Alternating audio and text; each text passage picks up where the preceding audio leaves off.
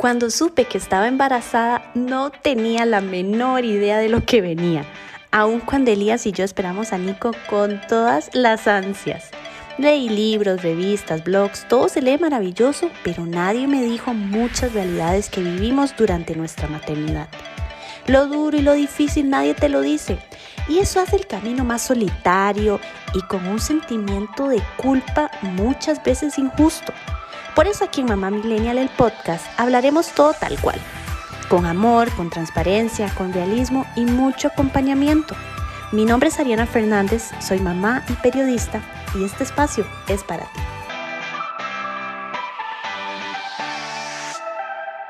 Bienvenidas mamás, qué emoción, otro episodio más de Mamá Millennial, el podcast. Este espacio es para que las mamás no nos sintamos solas. A veces el tema de la maternidad se aborda desde ciertas aristas, pero eh, se dejan de lado muchísimos temas, muchísimas vivencias muy fuertes que atravesamos en silencio eh, muchas veces pensando porque otras mamás no, no lo viven así. Y eso es un error. Muchas lo enfrentamos y necesitamos sentir esa compañía. Ese camino es duro, solitario y en ocasiones triste.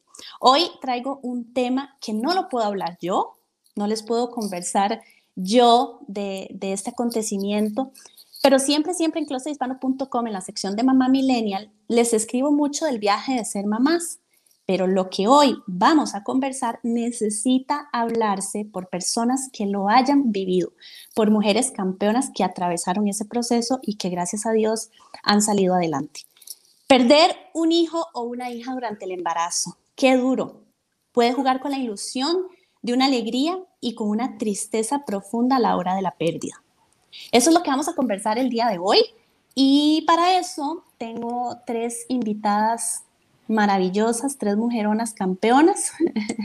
Eh, bueno, una es Marce Sánchez. Marce, ¿cómo estás?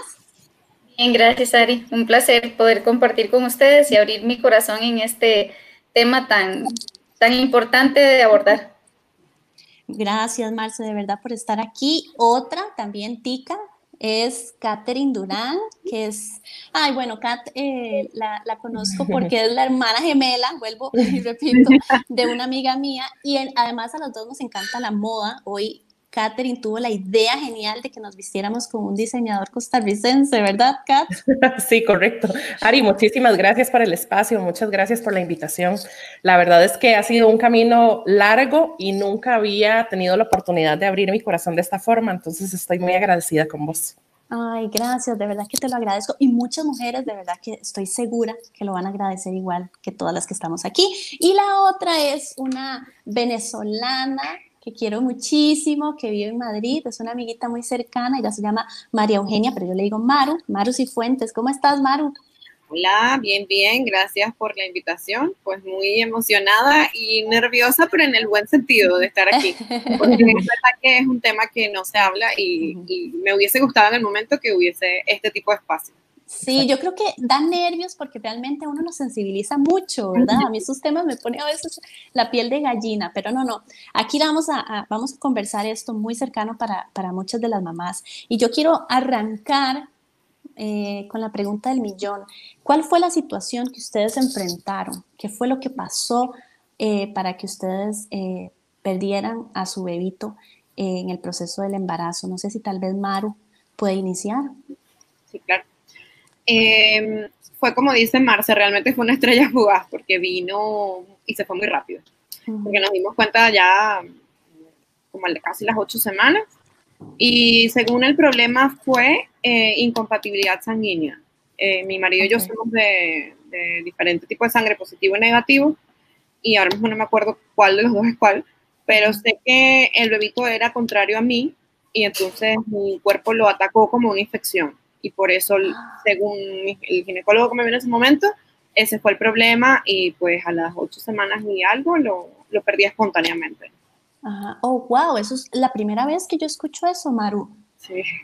Maru, y... No sabía. No, es nuevo para Ojalá hubiese, ese, hubiese tenido esa información al momento, porque claro. una vacuna que me pusieron luego para mi segundo embarazo y en ese momento no lo sabía, lo hubiese sabido pues, a lo mejor sí, a lo mejor no, no lo sé, lo hubiese podido evitar, sí. Sí, claro, pero bueno, eso es importante porque realmente yo no conocía que eso podía suceder, tampoco conocía que, que existía una vacuna para eso, para que todas las mamás que puedan preguntar acerca de eso. Maro, ¿y sentiste algo o fue simplemente un sangrado o ya te venías sintiendo mal? Mucho dolor, mucho, mucho dolor. De hecho, empecé, empezó como un dolor de vientre, mucho dolor de vientre. Yo pensé que era que había tenido un día muy ajetreado, pero realmente pues, luego empezó un sangrado eh, leve hasta que se incrementó el sangrado y ahí se me fui a urgencias y pasé su, un viernes y el lunes en la mañana ya, ya había, o sea, ya no había nada que hacer, pero lo expulsé realmente en los siguientes días. No tuvieron que hacerme curetaje ni nada porque salió espontáneamente. Ah, pero sí, fue mucho dolor, pasé todo el fin de semana con muchísimo dolor, bueno, contracciones realmente, y mucho sangrado, una hemorragia bastante fuerte, que de hecho después de expulsarlo siguió la hemorragia como por dos semanas más. Ah, ok. Y después de esa, de esa, de que se expulsara y del sangrado, este, ¿tuviste que tomar algún tratamiento? No, con la vacuna fue suficiente y reposo. Ah, reposo, okay. Ok, ok, perfecto. Vamos a ver si Kat nos cuenta su experiencia, que, que por ahí yo sé que fue un poco eh, más extensa en el sentido de la hora de que ya el bebito había fallecido.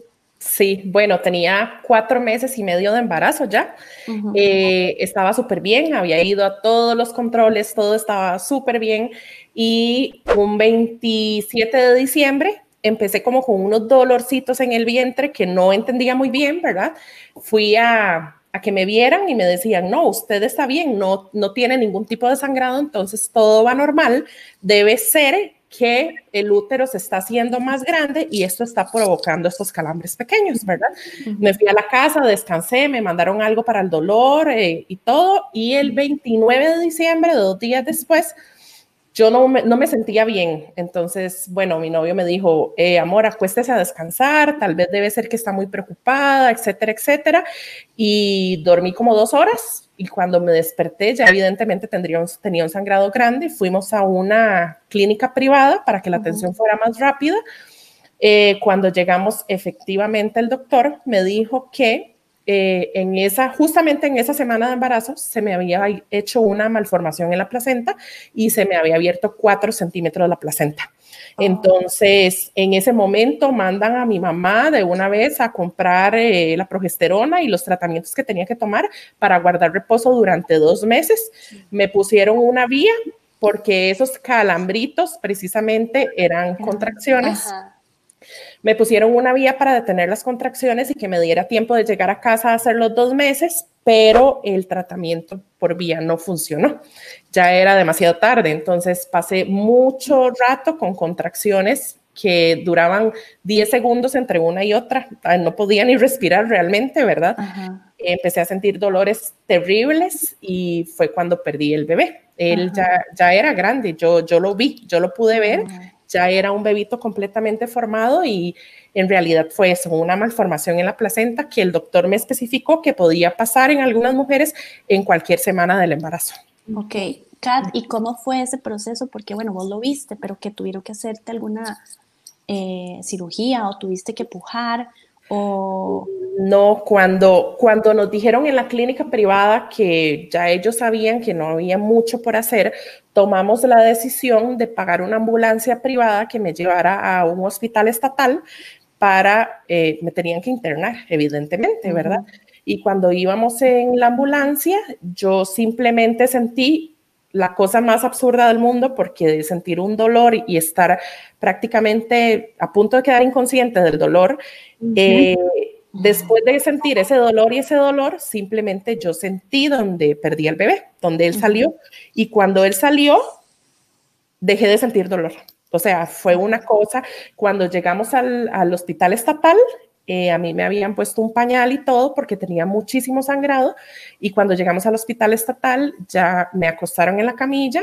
Yo le dije a la doctora, estoy segura que mi bebé está ahí. ¿verdad?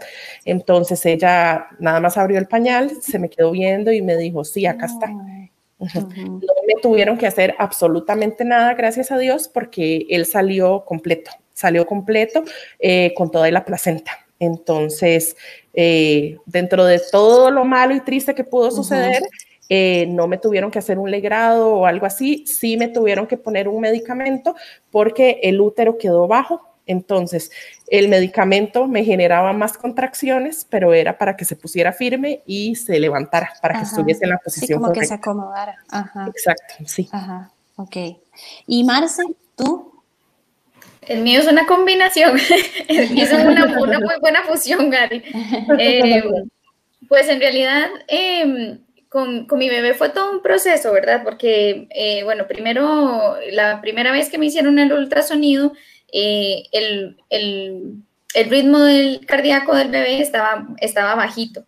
Entonces, mm, lo que me dijeron fue, tal vez es que usted no está generando suficiente progesterona, entonces le voy a mandar eh, igual progesterona para, para, ayudarle a que aumente el ritmo cardíaco del bebé. Em, y listo. Eso fue, yo tenía una ginecóloga principal y después, bueno, por situaciones me había pasado a, una que fue esta la que me diagnosticó este tema y eh, estuve con, una vez la vi a ella. Eh, yo recuerdo perfecto, igual que, que cada un viernes, o no, creo que Maru fue la que dijo un viernes, eh, estaba, íbamos a recibir unos amigos en, la casa, eh, mi esposo estaba en, en, la universidad, ese día estaba en clases, y yo simplemente fui a la cocina, me puse a cocinar y sentí como, como, un, como un flujo, y dije, ah, esto es de la, de la progesterona, ¿verdad? Entonces, eh, pues me iba a ir a cambiar, y cuando vi, no era eso, sino que era, era sangrado. Em, entonces, bueno, como una loca, empecé a gritar, llamé a mi esposo, le dije, necesito irme para el hospital, estoy con un sangrado, yo estaba sola en la casa y me iba a ir manejando sola. Pues bueno, la cosa es que mi, mi mamá estaba en, unas, en, una, eh, en un evento que ella había soñado siempre ver el cascanueces y yo no la quería llamar, pero entonces yo la llamé para ver si había alguien en la casa que me pudiera llevar. Al final todo se, se acomodó, mi papá me llevó y Em, fuimos a, eh, a, una, bueno, a la clínica privada también, llamamos a la doctora para que ella pues, estuviese al tanto y em, bueno, ahí como los ginecólogos están on call, y igual los que hacen los ultrasonidos y todo, em, el, muchacho duró bastante en llegar, yo sentía que, o sea, no sentía dolor, pero yo sí sentía sangrado y yo sentía que ya no estaba. Yo tenía tres meses, casi tres meses y medio, Em, y bueno, cuando ya me hicieron el ultrasonido, el, de verdad que yo le agradezco muchísimo al doctor que nos hizo el ultrasonido porque hizo todo el intento, buscó y buscó y buscó y duró mucho eh, tratando de, ubicar un pequeño latido y ya no había nada que hacer. Entonces yo perdí el bebé un viernes. Eh, mi problema, a diferencia de las chicas, es que yo no, o sea, yo tenía sangrado, pero mi cuello del útero era muy pequeño. Entonces el bebé estaba muerto, pero estaba dentro.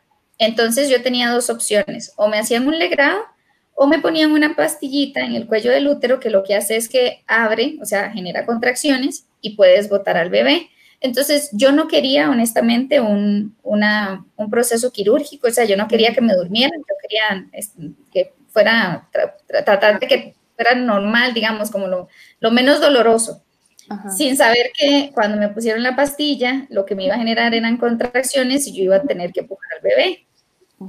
Entonces, bueno, yo estuve, me pusieron la pastillita en el cuello del útero como al mediodía, eh, estuve como cuatro horas eh, con contracciones y como a las cinco de la tarde sentí unas ganas de ir al baño, eh, me levanté, sentí, sentía mucho dolor y como dijo Kat, en ese momento dejé de sentir dolor, simplemente puje y, y salió, salió mi bebé.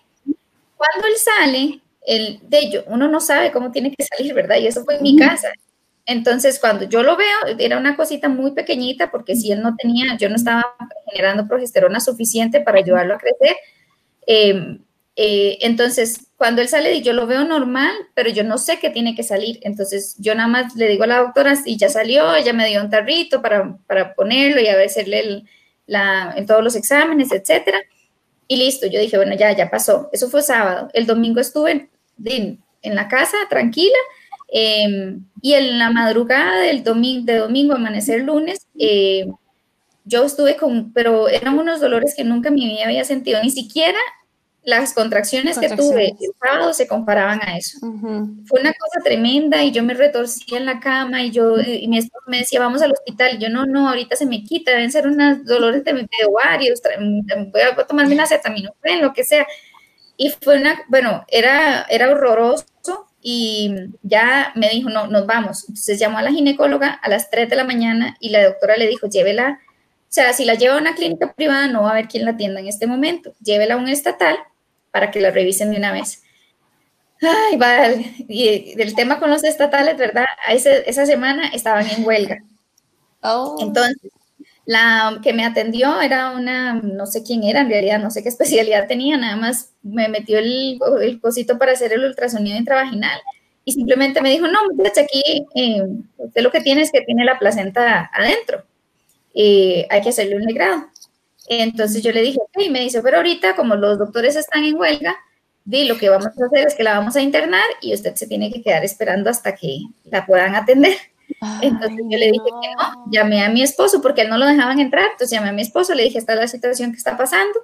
Él llamó a la ginecóloga privada y la doctora le dijo, dígale que firme el documento donde ella se hace, em, se libera de toda responsabilidad del hospital para que la dejen salir y yo ya estoy coordinando con mi equipo, la espero en el hospital para hacerle el grado inmediatamente.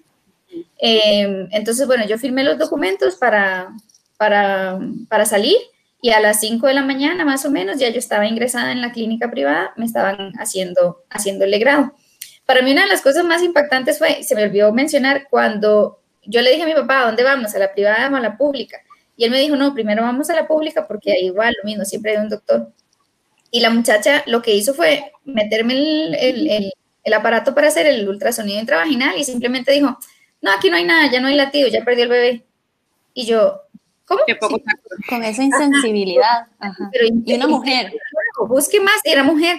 Yo, muchacha, busque más, inténtelo de nuevo, puede que esté ahí, nada más esté sangrando un poquito. No, o sea, ya no hay nada, ni para qué llorar. Y yo.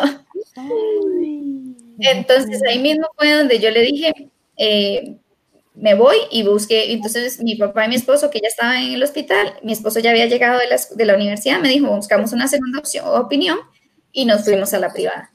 Pero sí fue, es, es, es ese tema de insensibilidad, de, de ya no, o sea, está muy chiquitico, como para que llora, y, uno no sabe lo que está pasando. Claro, y me, me llama poderosamente la atención que una mujer, o sea, que una mujer que sí está bien, tal vez no tenía hijos, pero una mujer, una mujer que, que nos, una mujer en nos faltan dedos de frente para comprender que esa es una condición eh, difícil, dolorosa, triste, o sea, qué, qué corazón, qué alma hay en ese ser humano, ¿verdad? Y sobre todo se suma también a la situación que enfrentaste en el hospital público, en plan, ah, no, espere, o sea, yo, yo, yo entiendo que, que, están en huelga y tal, pero, o sea, un doctor que se venga de la huelga y atienda y solucione, se van a morir, o sea, y están jugando con el corazón y la salud de la persona, que es el corazón, ¿sabes? El alma, lo, que sientes. Entonces, qué duro, qué duro, qué duro, chicas. Y realmente cuando las escucho, o sea, se me, se me eriza la piel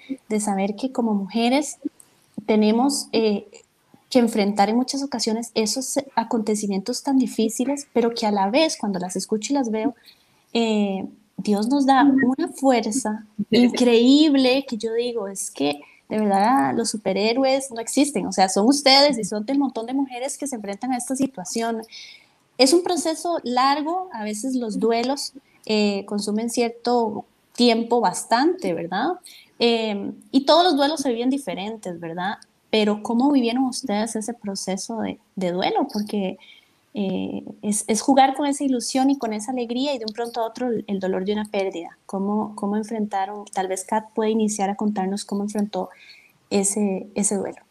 Sí, bueno, cuando, cuando estaba en el hospital quedé internada un día, ¿verdad? Pero era 29 de diciembre, entonces no había nadie trabajando y me empezaron a decir que me tenía que quedar internada hasta el 6 de enero, que volvían los psicólogos, porque sin un psicólogo no podía, sin que un psicólogo me diera de alta, no podía salir del hospital, ¿verdad?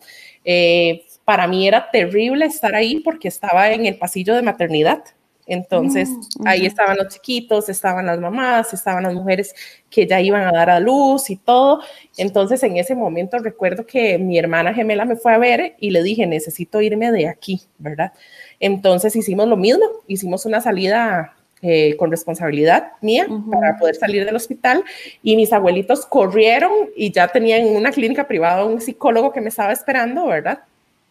Cuando llegué a la primera consulta con el psicólogo, el psicólogo fue muy duro, fue muy fuerte porque era la única forma de sacarme de ahí y me dijo, eh, yo la voy a seguir viendo, vamos a seguir hablando, entiendo por lo que está pasando, pero necesito que sea fuerte y si en ocho días a mí no me dicen que usted come, duerme y se baña, entonces vamos a tener que tomar medidas muchísimo más fuertes. Entonces vamos a tomar esto con todo el dolor del mundo, lo vamos a aceptar y vamos a salir adelante. Estuve yendo a un psicólogo, tuve días muy difíciles, honestamente tuve días muy difíciles, a pesar de que sabía que contaba con el apoyo de la familia de Diego y mi familia fue muy difícil porque creo que es algo que llevamos por dentro, a pesar, además de un dolor físico que no se compara, el dolor del alma es algo que no sé, ¿verdad? Eh, yo a veces llegaba y por no despertar a Diego porque ya estaba dormido, me iba para el baño y a veces me ponía un paño en la boca y lloraba y lloraba y lloraba y lloraba porque eh, sentía como una desesperación, ¿verdad? Sentía una desesperación que no, no, no la puedo explicar honestamente.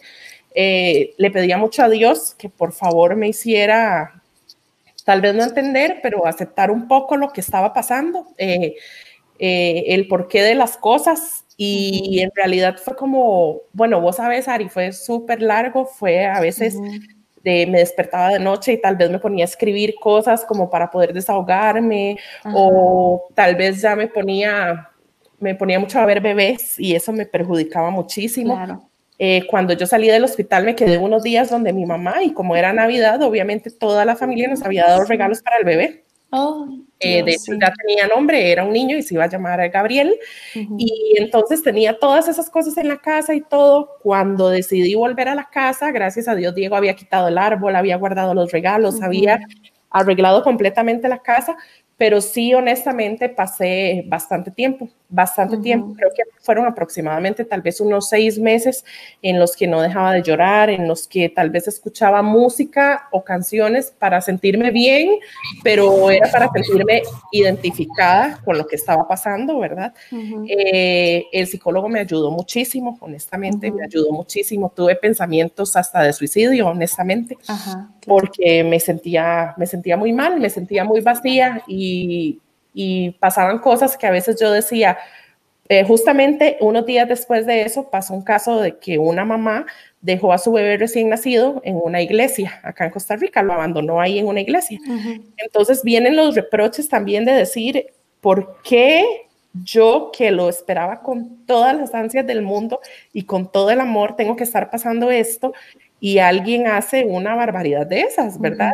Y ver en las noticias cosas de maltratos de niños, o sea, mil cosas que uno hasta el día de hoy, obviamente, yo digo, ¿cómo, cómo funciona la vida o qué pasa con la vida que tal vez premia con estas bendiciones a personas que no, no, no lo valoran, no, no, no le dan el amor que merecen, ¿verdad?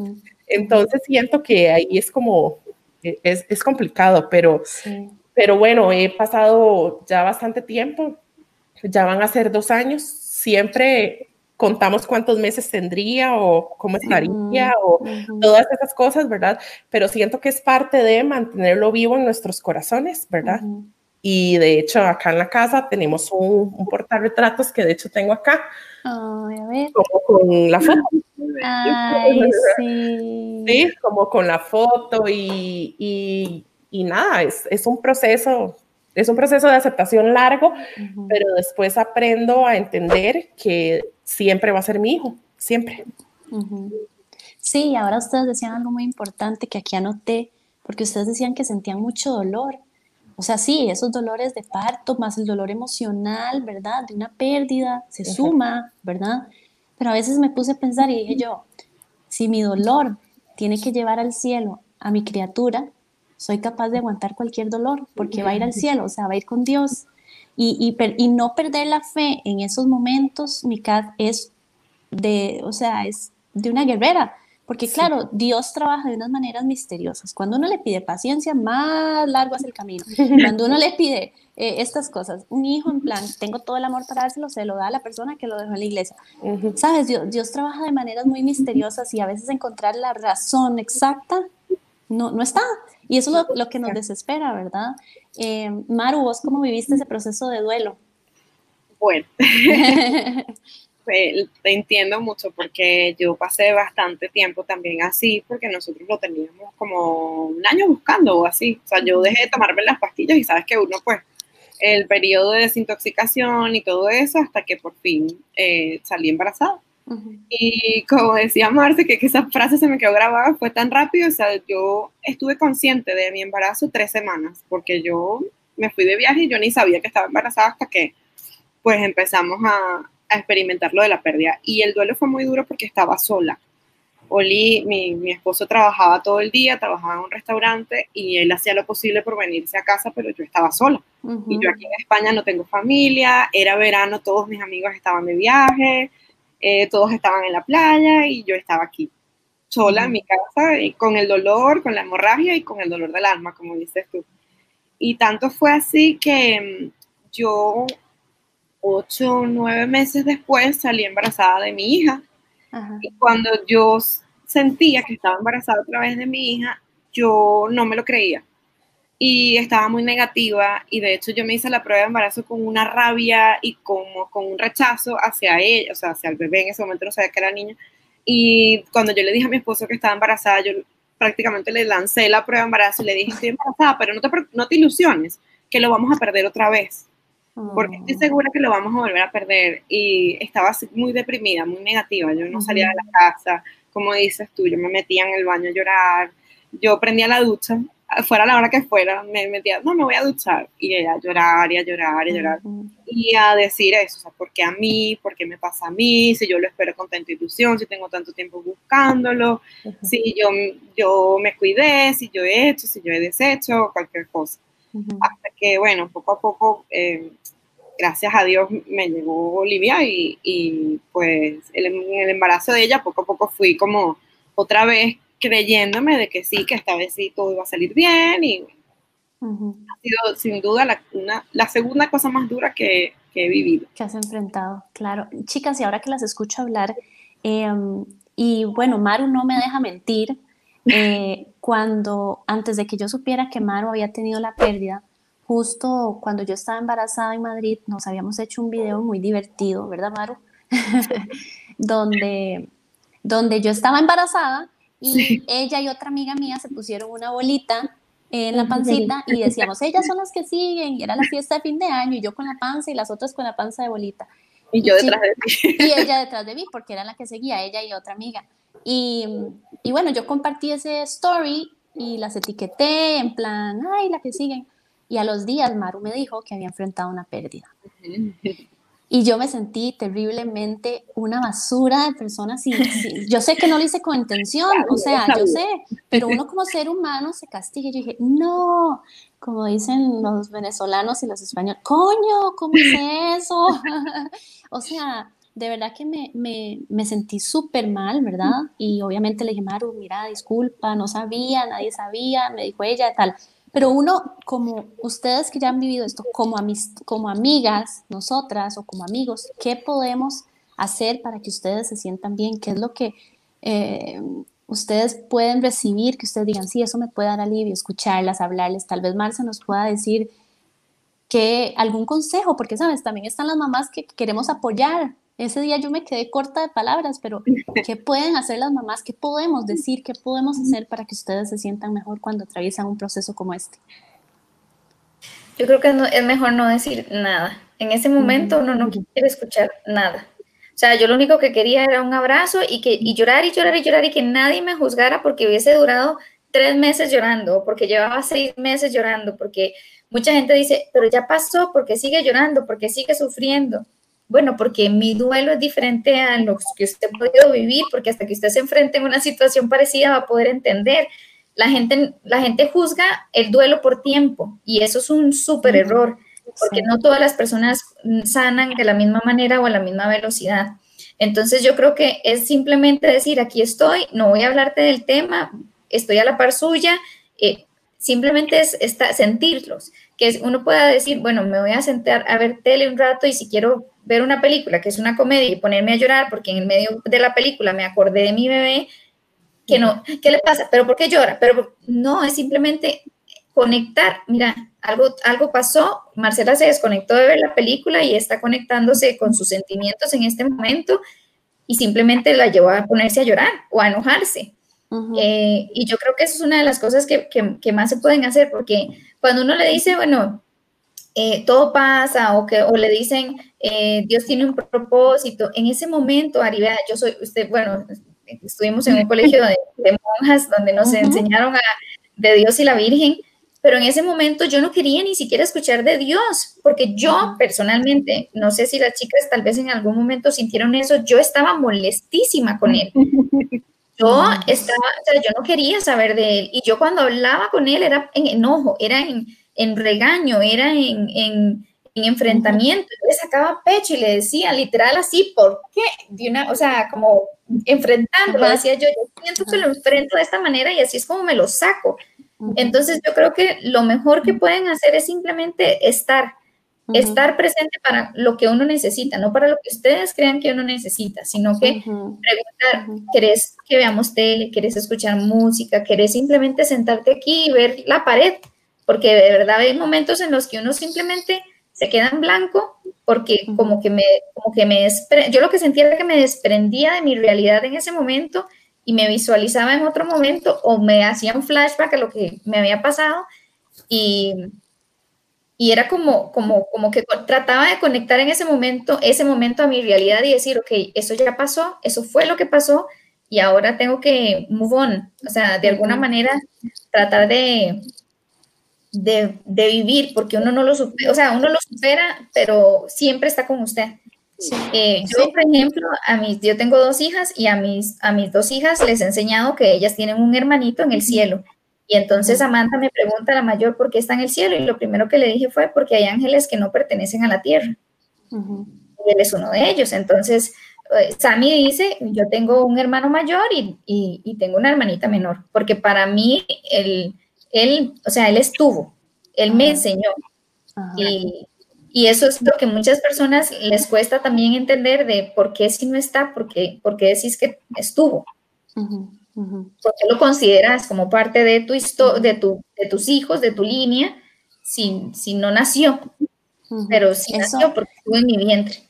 Claro, no, y en el corazón y en el alma de uno, en la historia, en, el, en las ideas, en los sueños que uno empieza a forjar con ellos. O sea, eh, por eso les decía, el duelo se vive diferente mi duelo más grande ha sido cuando murió mi mamá, pero jamás se compara, no porque uno sea más difícil, el otro no, sino porque son situaciones muy distintas. Eh, y, los bebés nos vienen a encender esa chispa, esa ilusión, eh, y después se va así. Entonces, eh, pues es eso que decís, pero ahora que, que, mencionan eso, quiero conversar que muchas veces socialmente, hace muchos años, siglos atrás, las mujeres tenían pérdidas pérdidas que ni se daban cuenta y ya pérdida y sigue hasta ahí en la recolecta y en la cosecha y en todos esos temas, ¿verdad? Y la mujer como que generó un callo, por decirlo así, sobre lo que era una pérdida, ¿verdad? Porque socialmente en aquella época se veía así. Pero lamentablemente aún hoy en día hay estas mujeres o estos hombres que lo ven así. Tal vez el caso de Marce con la, con la enfermera o la doctora esta que te dijo ese comentario. Em, como fueron pocas semanas, no duele o sea, ¿cómo es eso? O sea, sí, Maru. Lo que me dijeron fue una amiga, no, bueno, una amiga no la considero amiga, compañera de trabajo, porque yo a los 15 días de mi reposo tuve que volver a trabajar igual. Y ella me dijo, ¿qué te pasó? Y le cuento, bueno, tuve una pérdida, no sé qué. Ay, a mí me hubiese pasado eso, yo estuviera feliz. Y yo, no juegues con mis sentimientos, o sea, no, o sea, sí, fue, fueron pocas semanas, sí, ok, yo veía un granito, pero no, o sea, es mi ilusión, era mi bebé, yo lo quería, o sea, yo, quería que naciera. Ay, me hubiese pasado, yo estuviera feliz, yo estuviera celebrando, no entiendo por qué te pones así, por qué lloras. Ay, no. No, mujer, no. Y mujer, lo que dices tú, o sea, no, que a lo mejor ella no quiere tener hijos y, sabes que ahora hay muchas mujeres que, porque es decisión, porque no, no todas queremos ser madres, pero la empatía como mujer no estuvo presente en ningún momento, ni en ella, ni en ella, ni en mis jefas de compañeras de trabajo. O sea, como, ¿cuándo vas a volver a trabajar? Es que te necesitamos, porque yo también trabajaba en ese momento en el showroom, Ari, ¿te acuerdas? Ajá, sí, ya, me estoy cayéndome de espaldas, imaginándolas a ellas diciéndote eso, porque las veo ahí. hasta agosto, septiembre, yo lo perdí los últimos de agosto, en los principios de septiembre, sabes que estamos en plena campaña de, de ventas, o sea, de invierno. Y era como, bueno, pero ¿y cuándo vas a venir? Porque es que te necesitamos, porque un momento, o sea, lo que me pasó no fue que me partió una uña. Yo no sé si para ustedes no es igual, pero, pero para mí esto, como dicen ustedes, es un duelo, o sea, es un proceso y, y, por eso también creo que me duró mucho más la depresión, porque yo no tuve como el espacio ni el tiempo de, ya va un momento, o sea, vamos a parar, o sea, que el mundo se pare que yo necesito un tiempo. pero no, hubo, no, no hubo empatía, no, hubo ese sentimiento de mujer a mujer. ¿Y qué, ¿Y qué, digamos, le dirían ustedes a las chicas que escuchan un comentario así, ¿sabes? En plan, eh, porque bueno, tal vez yo que no lo he enfrentado, lo leo y me duele muchísimo, pero ya que ustedes lo han vivido, ¿cuál es el, el, consejo que le pueden dar que, para que enfrenten estos comentarios realmente socialmente crudos? O sea, eso es no tener alma y corazón. No sé si tal vez Kat nos pueda Sí, bueno, eh, yo recuerdo que cuando llegué al hospital, ¿verdad? Y era 100% consciente de que mi bebé estaba en el pañal, antes de atenderme una doctora me atendió un enfermero. Y nunca voy a olvidar que me dijo, quítese ese pañal y tírelo ahí en el basurero, ¿verdad? Ajá. Entonces yo le dije, no, es que yo sé que ahí está el bebé, ¿verdad? Entonces él como que ya después no supo qué hacer, no fue agradable, no fue empático, llamó a la doctora y ahí sí entró la doctora princesa, qué necesita, qué cuénteme, etcétera, ¿verdad? Entonces yo honestamente le diría a las mamás que reciben estos comentarios crueles que de verdad, de verdad, lo único que importa es lo que ellas están sintiendo en ese momento porque la imprudencia de la gente, así sea de un amigo o un familiar de nosotros, no está pasando por ese momento para poder entenderlo. A mí el psicólogo me dijo y me dejó muy claro, Catherine, si usted no quiere ver a alguien, si usted no quiere escuchar a alguien, diga lo que importa. En este momento lo más importante es usted, es su salud física y mental. Entonces, durante mucho tiempo, de hecho, sí evité mucho ver a personas que tal vez eh, tenían hijos y eh, ellos tal vez celebraban y aunque yo los quisiera mucho, yo en ese momento no tenía nada que celebrar.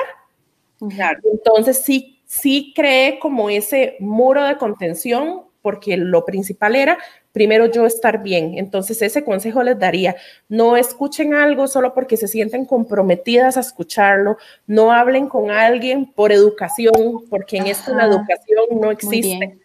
Son ustedes las que tienen que sanar antes de ser educadas o ser un buen ser humano, ¿verdad? yo, quiero, yo, quiero, añadir ahí, porque no lo he, no lo he enfrentado, pero yo quiero añadir que uno como mamá tiene que empezar a crear esa sensibilidad en los hijos. Es decir, no es solo una cosa de personalidad que traen nuestros hijos, sino una afinidad al dolor humano y a, la solidaridad que uno le puede enseñar a nuestras hijas. Es decir, si a ustedes, si alguna mujer aquí nos está escuchando y no ha tenido una pérdida y tiene unos hijos o hijas, puede empezar por ahí, por enseñarle a sus hijos a tener esa sensibilidad ante el dolor humano, de manera que ellos ya vengan con ese chip diferente y puedan tener esa conciencia ya cuando son grandes y si son doctores. ¿Ah? Como hizo Maru, levanta la mano para pedir la palabra. Sí, dele, Marce, Hay una, a mí me gusta mucho, eh, Samantha tiene una canción que le encanta, una canción, su, una de sus canciones favoritas, eh, que es de palabras de Disney. Y hay una frase que dice, al hablar, si al hablar no has de agradar, te será mejor callar. Eso, mi consejo no va para las mamás, mi consejo va para quienes hacen comentarios. Mejor no digas, mejor no hagas comentarios. Si no tenés nada bueno que decir, si no estás en mi situación, no digas nada. Y ahí va mucho la empatía con los chicos. Entonces, es, es, conectar, como decís, conectar con esos sentimientos. Em, a mi hija, por ejemplo, le cuesta a veces entender el sarcasmo. Está en esa etapa de que todavía no entiendo qué es el sarcasmo. Entonces, hay momentos en que tal vez, y ella se, se ofende porque alguien le dijo algo, y yo, no, mi amor, es que están usando, es que te están, está con sarcasmo. Pero ¿para qué dicen eso si mejor no lo dicen? Toda la razón. Y así con muchísimas otras cosas. Entonces, yo creo que, que, es, que ese, ese es el tema eh, de, sensibilizar y de, y de conectar y de entender que no todos somos iguales. O sea, no, yo duré un año, tal vez Kat duró menos o poco más, Maru tal vez le, le costó cada quien tiene su proceso de sanación y eso es algo que hay que entender muy claramente. Sí, sí, chicas, la verdad es que sí. Vean, hay un término que a mí me, me gusta mucho, que una vez lo vi de una mamita que había perdido a, sus, a un bebito, y es el término de bebé estrella. Eh, tengo entendido que es el, el, el, bebé quien, bueno, que se concibe y, y muere dentro de la mamita.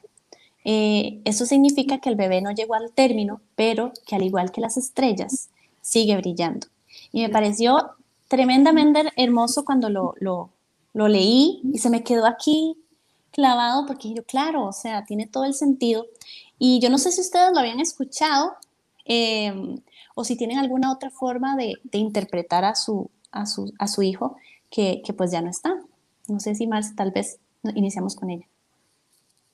Sí, yo no lo había escuchado, eh, te lo escuché hace, eh, hace unos, En el días. podcast pasado. Ajá, en el podcast pasado que comentaste, yo no lo había escuchado, lo que sí es que eh, de alguna manera lo conecté de esa, así como lo mencionas. Yo tengo, un, yo tengo dos tatuajes y uno de ellos, vamos a ver si se ve en la cámara, ahí, Ahí, ahí, este ahí. mi amor infinito, eh, ahí. Es Sebas, que es mi bebé, y lo veo, lo visualicé como una estrella porque para mí fue una estrella fugaz, fue algo que vino, iluminó mi vida y se fue rapidito. Eh, Samantha, que es mi mariposa porque me transformó, y Luciana, que es un sol porque es, como su nombre lo dice, la, es la luz, nos ilumina. Eh, me llamó muchísimo la atención cuando lo dijiste porque dije, wow, sí lo, o sea, lo conecté de esa manera, me, me, me pareció muy poderoso eh, y para mí eso siempre se ha, ha significado él. Eh, él era, o sea, él fue, vino, iluminó y se fue. Eh, y me parece que es tal cual, está muy bien descrito esa, ese, ese, ese, término. Y bueno, el bebé, el otro bebé que le llaman bebé arcoíris, que es el que viene después de la tempestad, Ajá. que es amante, en mi caso, eh, a mí me parece súper interesante porque yo a ella cuando, cuando yo me di cuenta que estaba embarazada por segunda vez, yo me la imaginé así, como una mariposa, como alguien que vino a cambiarme y a, y a, y a hacerme florecer y hacerme crecer, pero interesantemente ella hoy por hoy no deja de dibujar arcoíris en todo lado.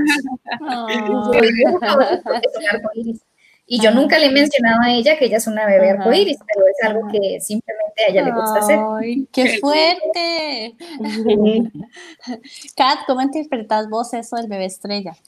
Bueno, yo recuerdo que cuando todo esto pasó, una vez me encontré con una imagen que hablaba sobre la pérdida de un bebé. De hecho, recuerdo que estaba en inglés y eh, decía como que voy a extrañar los abrazos que nunca tuve, los besos que nunca te pude dar, etcétera, etcétera. Pero había una frase en particular que me llamó muchísimo la atención que decía que ahora solo íbamos a estar a la distancia de una nube. ¿verdad? Y todo esto del bebé estrella, obviamente las estrellas están en el cielo y todo, entonces yo también me hice un tatuaje que, bueno, no se ve muy Ajá. poco porque son unas letras muy letras delicadas, ajá, y mi tatuaje dice a la distancia de una nube, 29 del 12 del 17. Oh, ajá, así, así lo interpreto. Ajá, ajá. ¿Y Maru? Mira, lo del bebé estrella, no, yo no lo, no lo había escuchado, pero sí tengo mi bebé arcoíris y de hecho fue revelada como que iba a ser mi bebé arcoíris. Sí. Porque sí, a mí en una oración me dijeron me dijeron, me revelaron que ella venía mal, que ella tenía problemas, porque yo tuve eso para otro, para otro podcast. Otro podcast sí. en, en, esa oración me dijeron, no sé por qué, pero a tu hija la veo en un arco iris, veo mucho el arco iris. Y yo sí, es que ella es mi bebé arco iris. Y la persona que me lo dijo pues, ni me conocía de nada, ni, ni sabía. Ajá. Entonces, pues, para mí mi bebé que no está es la nube y ella es el arco iris. Ajá, ajá. Ay, qué lindo. Aquí, ¿las ves? Ahí. Ajá, ajá. Sí. Ah, mira, Este sí. Es el cuarto de, de Oli, De pero Oli. sí, pero ahora está viviendo mi mamá acá. Ajá, ajá. Están esas nubes y bueno, y, y todo de Olivia es de arcoíris, o sea, todo lo que tengo de ella es de arcoíris.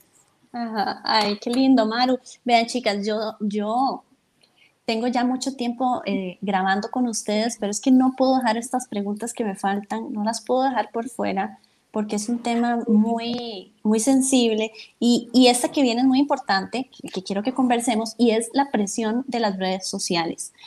hace muchos años, yo antes de estar embarazada, vi que una muchacha amiga mía de las redes sociales estaba embarazada y compartió su foto y después tuvo una pérdida. Y, y, obviamente pues yo no me enteré, solo me enteré que no, al tiempo me enteré, ¿verdad?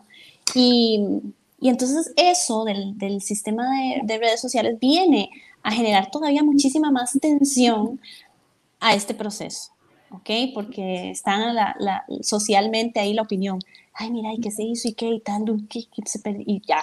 Entonces, ¿cómo, ¿cómo manejamos eso? ¿Cómo enfrentamos eh, ¿Cómo lo enfrentaron ustedes? Porque, bueno, sí, sí las tres, dicen ni que fuéramos aquí de 80 años, ya las tres tenían, las tres tenían redes sociales, ni que fueran aquí Cristóbal Colón, ¿sabes?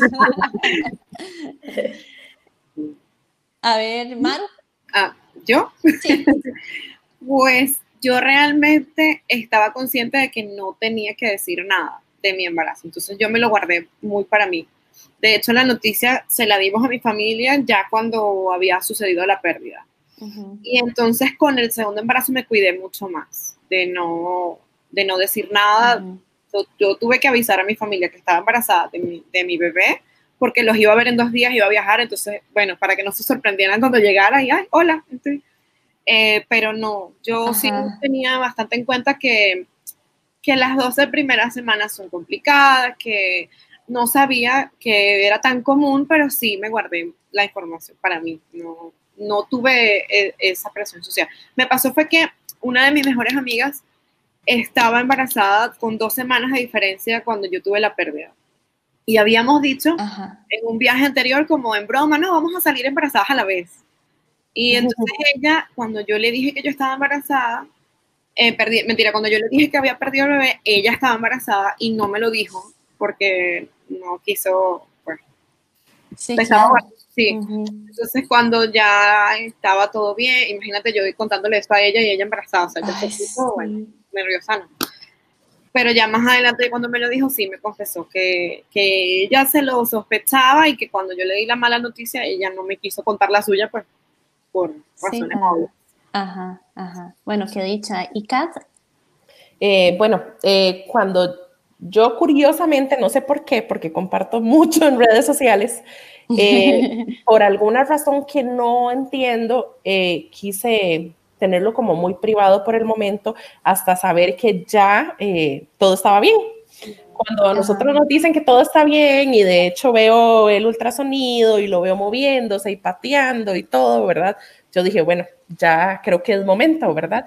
Entonces, curiosamente no fue una publicación mía, pero fue una publicación de, de una de mis cuñadas donde está abrazándome y me tiene la mano en la pancita, ¿verdad? Entonces ya todo el mundo comentaba y todo, etcétera, etcétera.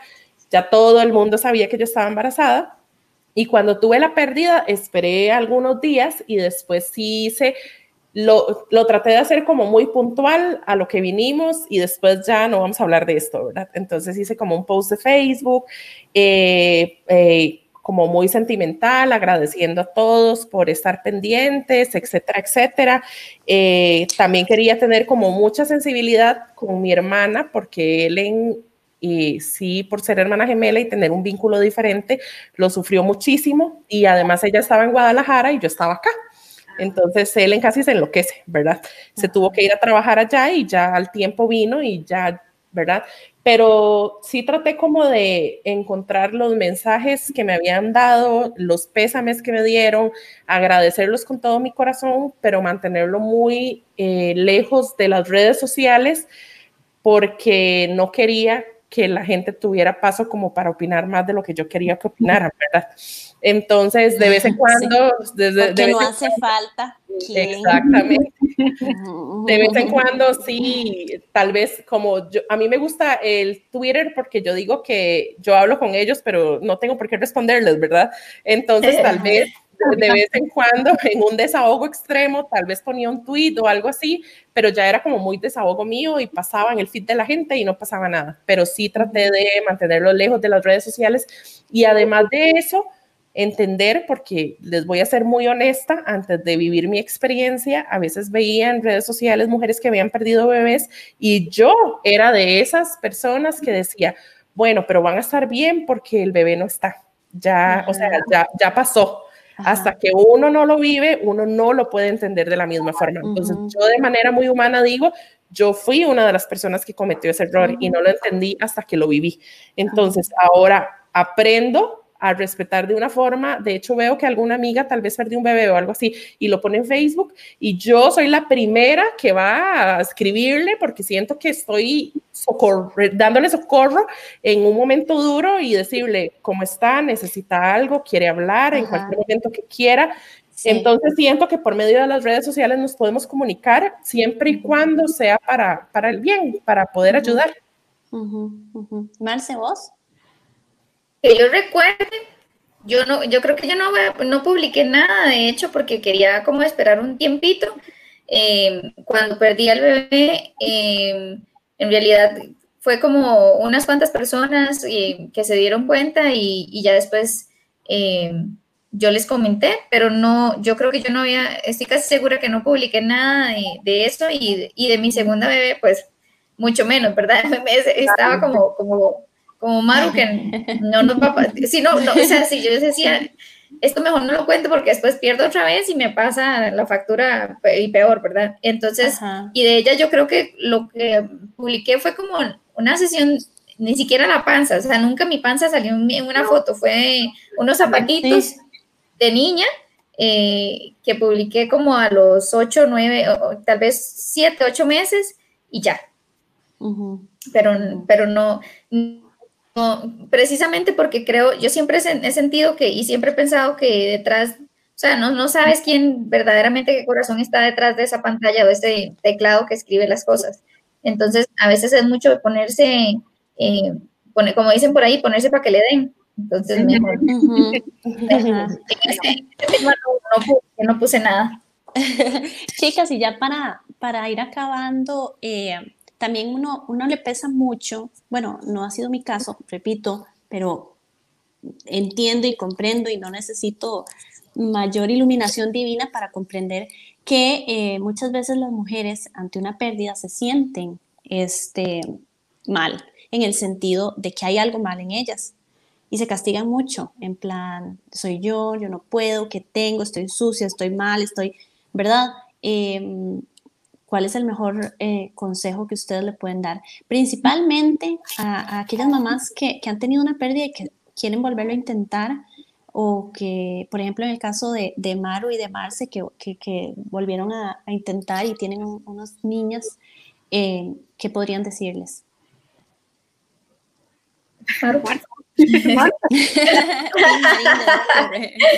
Eh, yo lo que les aconsejaría es principalmente sanar. Sea, lo primero que hay que hacer es sanar. Eh, perdonarse, porque de verdad que uno, como dice, como dice Sari, uno siente que tiene la culpa. Y hasta que no llegues a un punto donde, donde, donde entiendas que este no era tu tiempo y no era el tiempo de tu bebé y que lo que vino es a enseñarte, a transformarte de alguna otra manera, eh, a sensibilizarte, porque a veces hasta eso necesitamos. Em, no, no, o sea, yo diría que lo primero que hay que hacer es, es sanar uno entender que no, que, pasó porque tuvo que pasar, eh, porque a lo mejor, bueno, por en caso de mi bebé tenía eh, un problema en el corazón, un problema cardíaco, entonces eso lo, o sea, hubiese podido llevar a otras consecuencias, ¿verdad? Eh, entonces entender que, bueno, este fue su momento y vino a iluminarnos nuestras vidas durante tres meses. me perdoné porque yo sí sentí que yo tenía en parte la culpa ¿Por qué? No sé, porque en realidad es una cosa como del cuerpo, ¿verdad? Mi, en, mi tema personal, la, producción de progesterona no es algo como que uno controla, o de lo que uno está consciente, como que, ay, no me comí la pastilla, o no me no tomé suficiente agua. no. es algo que puedas controlar. Eh, y el segundo consejo, en mi caso, yo sí necesitaba perdonar a Dios, eh, llegar a un acuerdo con Él, conectar de nuevo con Él, porque yo a Él, yo sí, yo sí, y se lo, lo digo abiertamente. Yo doblé rodillas, eh, pedí perdón, le dije, estamos en paz, ya entendí lo que pasó. Eh, yo entendí por qué pasó, además, porque yo sé que en mí, eh, aunque duele, suena un poco feo, pero yo lo necesitaba para dejar de ser tan estructurada y, y, aprender a vivir el día a día. Em, y entonces le dije, ahora sí estoy lista. Estoy lista para que cuando decidas mandarme otro bebé, me lo puedas mandar y yo lo voy a, a manejar de la mejor manera. Cuando yo doble rodillas y cuando yo llegué a ese punto, eh, al mes yo quedé embarazada. Entonces yo también creo que uno llega a bloquearse muchísimo mentalmente y la mente es muy fuerte y bloquea el cuerpo. Eh, bueno, y eso es mucho de lo que nosotras hemos conversado en la terapia neural que yo, es, que yo utilicé. Em, pero sí creo que, que el, el, mayor consejo que les doy es dense su tiempo, perdónense, eh, conecten con ustedes mismas y, y, y conecten con, con, el de arriba para que todo fluya de una manera más natural. Maru. Bueno, yo creo que Marce lo explicó demasiado bien.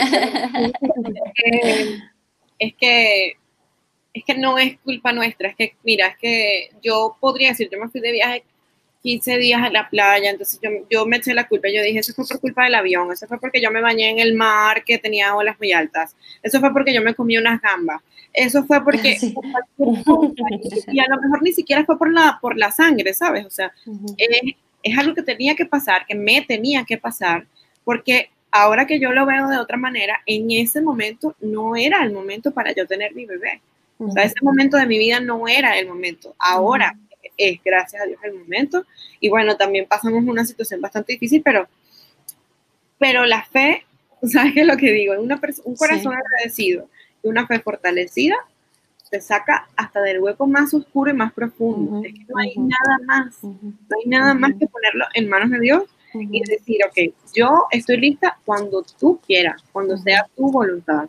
Y en el, en el otro plan menos espiritual, pues sí, conectarse con uno mismo, conocer tu cuerpo, eh, saber que, que, puede pasar, que pasa, que es mucho más común de lo que nosotras pensamos. Sí. Que es bueno buscar con quién hablar. Si te pasa esto, buscar hasta un profesional. Yo no busqué un psicólogo, en este momento me arrepiento porque yo creo que lo necesitaba. Y no lo busqué porque yo fui muy independiente de decir yo puedo con esto sola. Y no, a veces no podemos solas. Entonces, rodearse de personas profesionales o, personales que te apoyen de verdad, que, que, que puedas hablar de esto abiertamente sin que nadie te juzgue sin que nadie te diga que no te duele porque no lo viste, o, o sea, fortalecer tu, tu, círculo, conocerte a ti y saber que, que, es algo más común de lo que crees y que te puede pasar, y le puede pasar a la vecina y no te enteraste, y que lo puedes volver a intentar y lo puedes volver a intentar y lo puedes volver a intentar, y, y si es la voluntad de Dios, lo vas a tener. Yo destaco mucho en ustedes esa, esa fe y esa espiritualidad. Bueno, aquí hay muchas que ya me conocen de tiempo, entonces realmente saben que para mí la fe, creer en Dios, bueno, y en la Virgen, para mí siempre ha sido de mis pilares y es lo que me tiene aquí viva hoy en día. Pero eso no quiere decir, siempre nos dan el concepto de que en plan Dios, siempre vamos a obedecerlo, obviamente, pero eh, se vale enojarse. Ustedes se enojan con sus papás, Nicolás se enoja conmigo, yo me tengo que enojar con Dios en algún momento y es válido es válido y en ese proceso donde estamos enojadas con nuestro padre o con nuestra madre, encontramos muchísimos sentimientos que nos van guiando en ese proceso de sanación.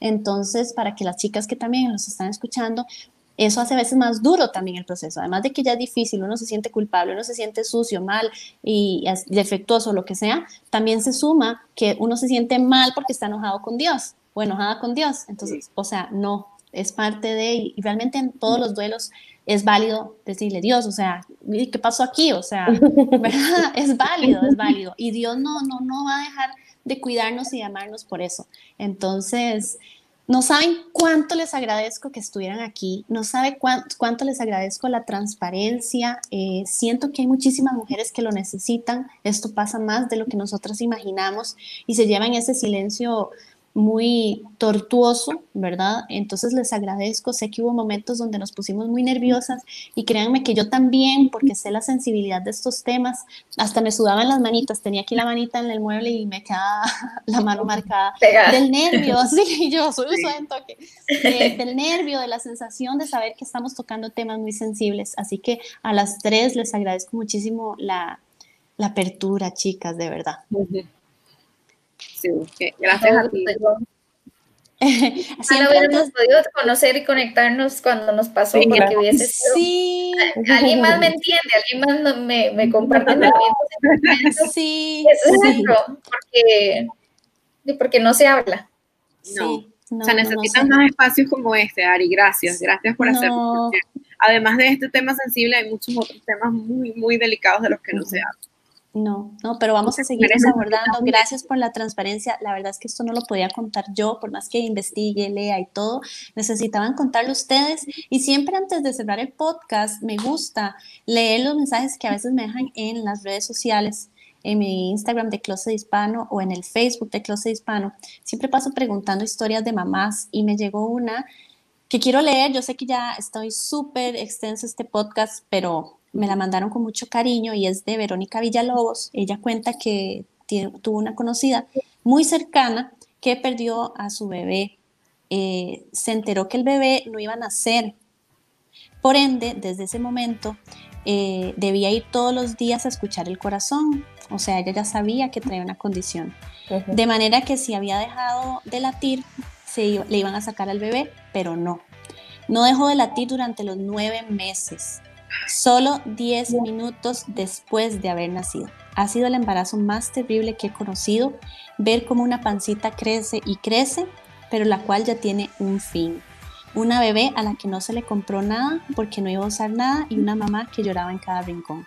Entonces, se los quiero compartir porque con ese cariño que me lo, me lo comparte y, y así como se me eriza la piel, este, las mujeres somos unas guerreras y de verdad que, que, aquí tengo tres, más yo, más las hijas de Marce, más Olivia, más Ellen, la hermana de Katherine, más la mamá. Ahí está ya. Las mujeres, todas las mujeres somos demasiado guerreras, chicas, entonces crean en esa luz, en esa fuerza que ustedes traen dentro y bueno, con esto me despido. Gracias por haber estado en este episodio tan fuerte, tan emocional. Espero escucharnos pronto y les mando un fuerte abrazo y visiten closethispano.com y las redes sociales de Closet Hispano. Un beso.